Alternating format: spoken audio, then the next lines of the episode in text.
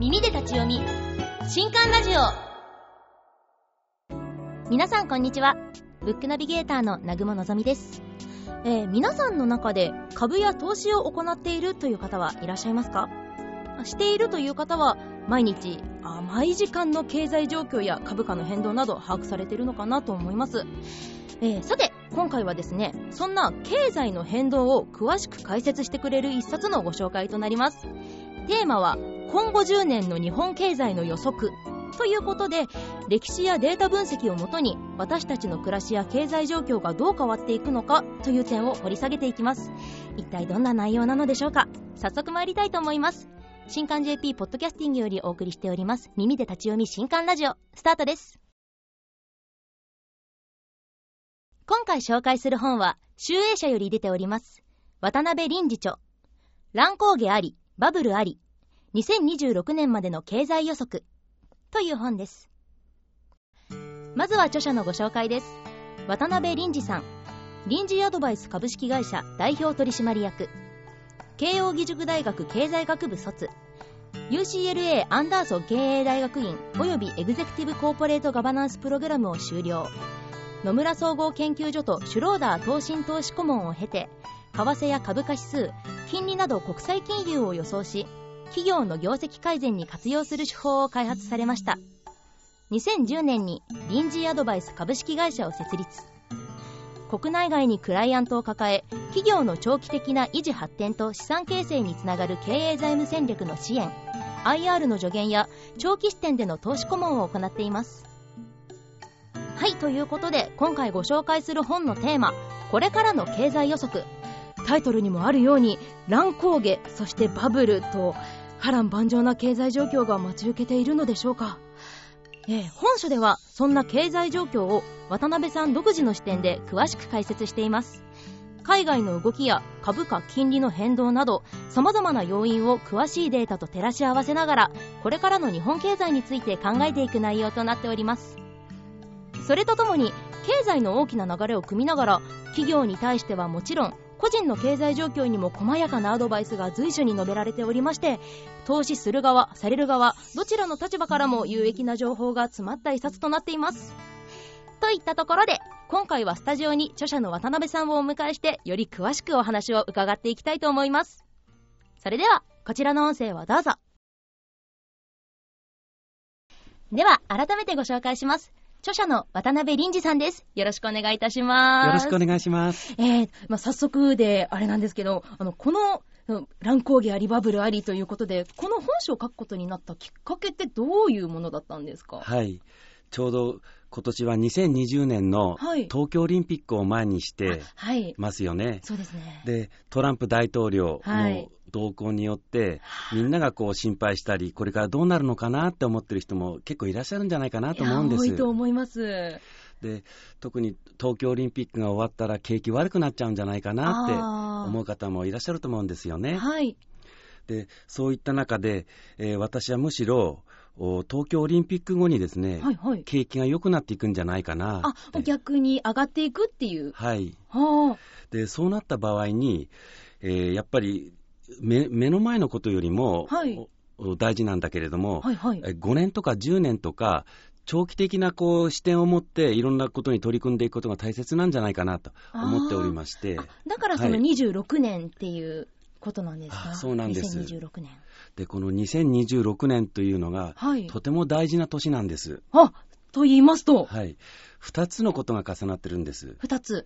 1つはですね、はい。2020年のオリ東京オリンピックの後は、はい。24年にフランスのパリでオリンピックがあって、はいはい。28年にはアメリカでロサンゼルスオリンピックが予定されてます。あはいはいはい。で多くはですね、オリンピックの2年前ぐらいになると、はい。景気が悪くなったり、あ、株価が下がることが多いんです。2年前になると下がるっていうのがもう今までの歴史でも。はい。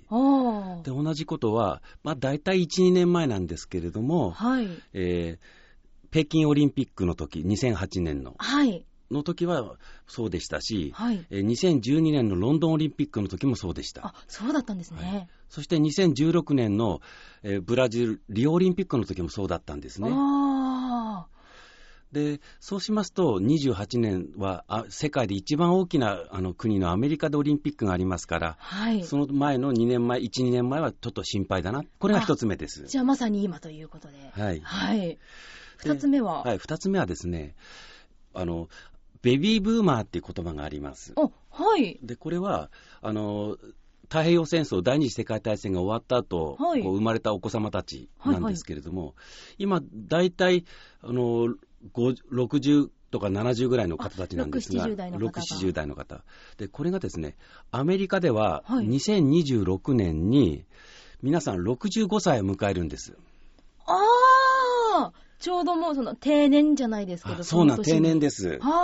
で、そうしますとですね、その、それまでは、はい。その後に向けてみんな年金を積み立てていったり、はい、はい。株式を投資していったり、はい。消費を拡大していったりしやすいんですが、はい。でも逆にですね、あ、定年だって思うと、はい。年金を今度は取り崩していったり、あそうですよね。はい。あるいは投資はちょっとやめようかなって、あ、それで落ち込んじゃう。はいそういうのがちょっと心配されまして、はい、はい。でそれが大体2026年ぐらいだなと。いうふうに思うんですそうなんですね。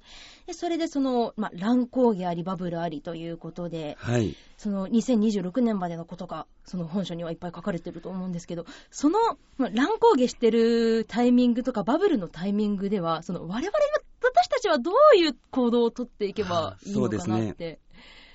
はい。あの、乱高下してる時には、はいあの気持ちをですね、落ち着けて、はい。こう、いいことがたくさん起きても、あんまり浮かれない。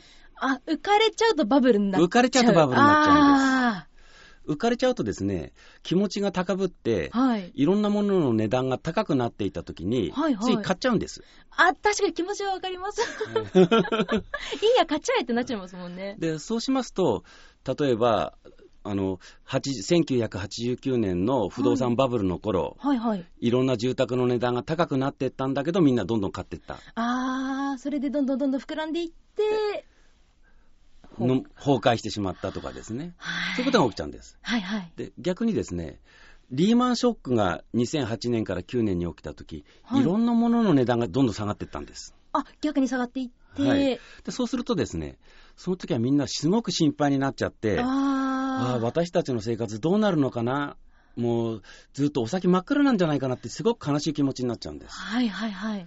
でもそれから10年経って今どうなったでしょ今、その消費税増税があったりとかで、物の値段は増えて、な高くなってるんですか？うそうですね。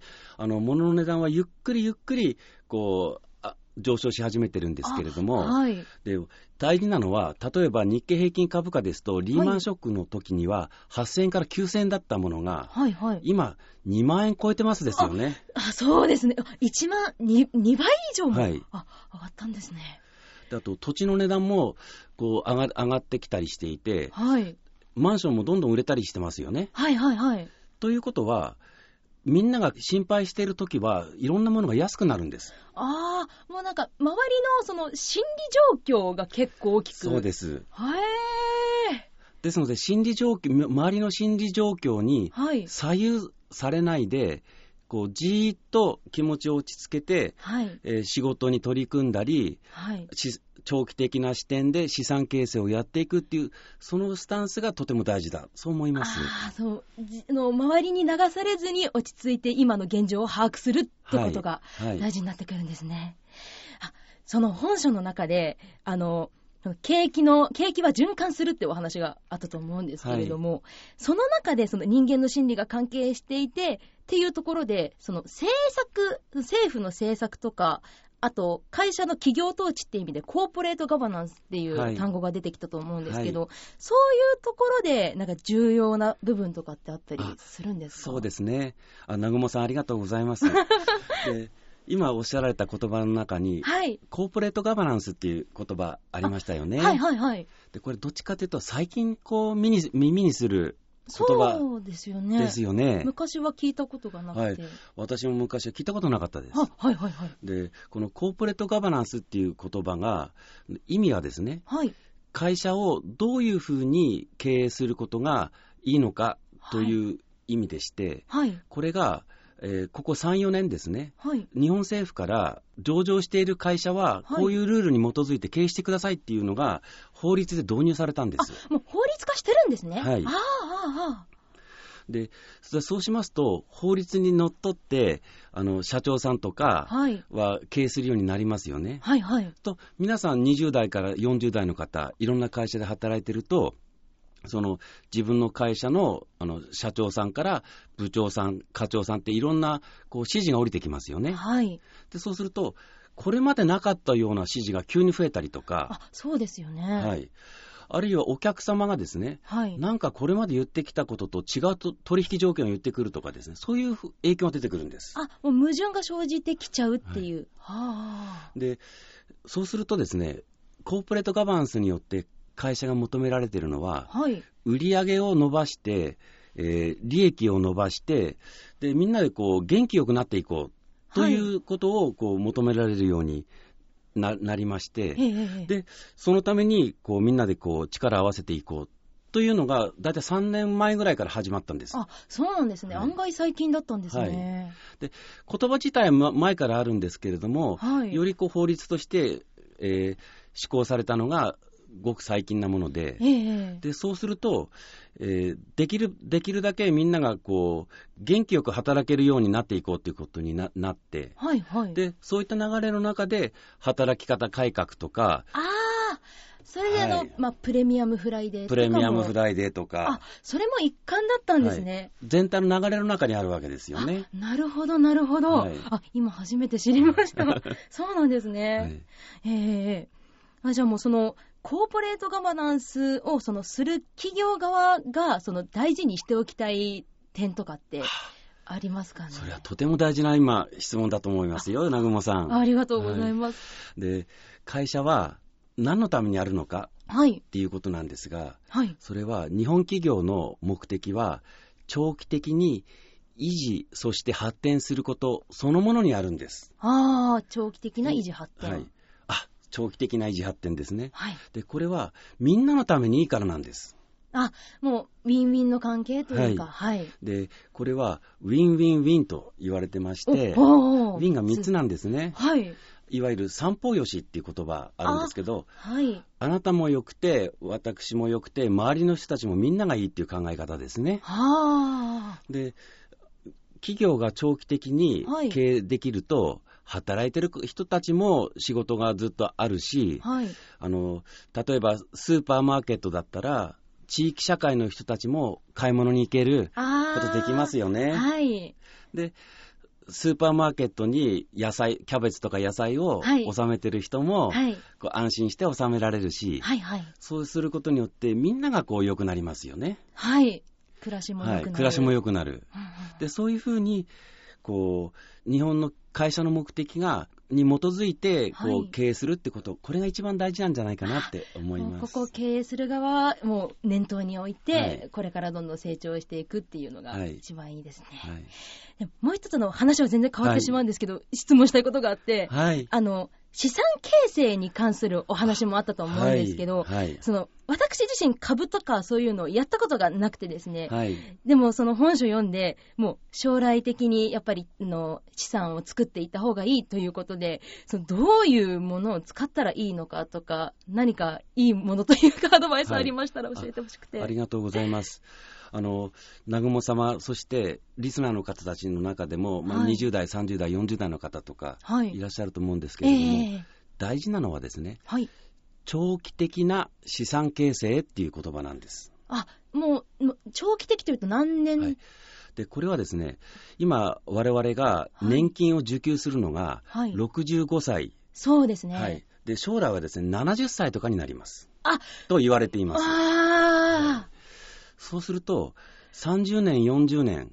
かけて、えー定年退職後のですね、はい。あの生活費を自分でこう貯金していかなきゃならないんです。そうですよね。はい、で政府としては、あるいは会社によってはですね、しばらく前までは、えーた退職後、毎年決まった金額を支給するっていう制度が多かったんですけれども、はい。これが徐々にですね、決ま今の間に決まった金額を、えー毎年こう運用して、はい。で運用成果に応じて将来受け取るようになるっていう、いわゆるあそういう仕組みに変わってきてまして、ーはい、そうなんですね。はいじゃあもう、きちんと、きちんとというか、もう決まった金額がもらえる保証はなくなっちゃったっていうことなんですか？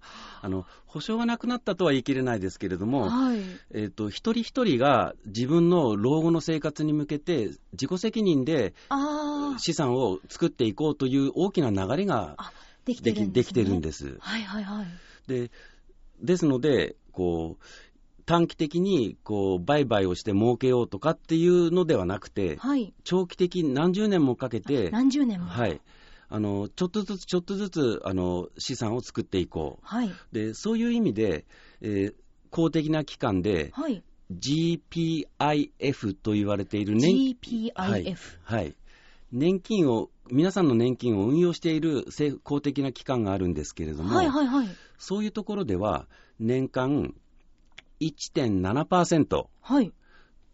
ですから、あの、1.7%。はい、1.7%ですから、ほんのごくわずかなパーセントを、はい。こう、を目標に運用してるんです。は、はいはいはい。でも、それでもですね、あの毎年毎年1.7%ずつ増えていくと、はい。こう実は大きく時間をかけると増えると。そうですね。もう何十年もかけたらそれこそ。はいはい。でそうしますと、その GPIF のどういうものに投資しているのかとかはい。いうのは全部ウェブサイトで公表されています。あ、もう気軽に見ることができるんですね。はい見ることができます。で他にこうどういうものがはいその長期的な資産形成に向いてるかっていうのは、はい。東京証券取引所はいはいはい。ありますよね、はい。そこのウェブサイトにもあの公開されています。あ、そうなんですね。はい、証券取引所が出しているというか、そこに関わっているものが。はい、はい。で関わっておりましてで、代表的なのが、はい。証券取引所に上場されている、つまり売買されあ、ている、る。えー投資信託はい。という、えー商品があります。はい、投資信託。はい、でこれはその中でも、えー日経平均株価とか、はい。あるいは、えー東京証券取引所の指数全体にと同じように動くように作られている。そういうものがあるんですね。はい。あ、でそういうのを、えー上場投資信託で英語で ETF ETF。と言われているものがあります。はい、でこういったものはあの買いたいと思ったとき、あるいは売りたいと思ったときに、うんうんこうどちらかというといつでも好きなときに売買できるものが多いんです。あ何でもいいつでも自分の好きな時にできるんですね。で大事なのは、はいあの株式市場が急激に悪くなるときは、はい。あのみんなが売ろうっていう人ばっかりになっちゃって、ええええええ売れにくくなるときがあったりします。はい。だけど大事なことは、こう買うときも大事なんですけれども、はい。世の中、経済全体がこう急に悪くなるときに、いつでも現金に戻せるかどうかっていうのがすごく大事なんです。はいはいはい。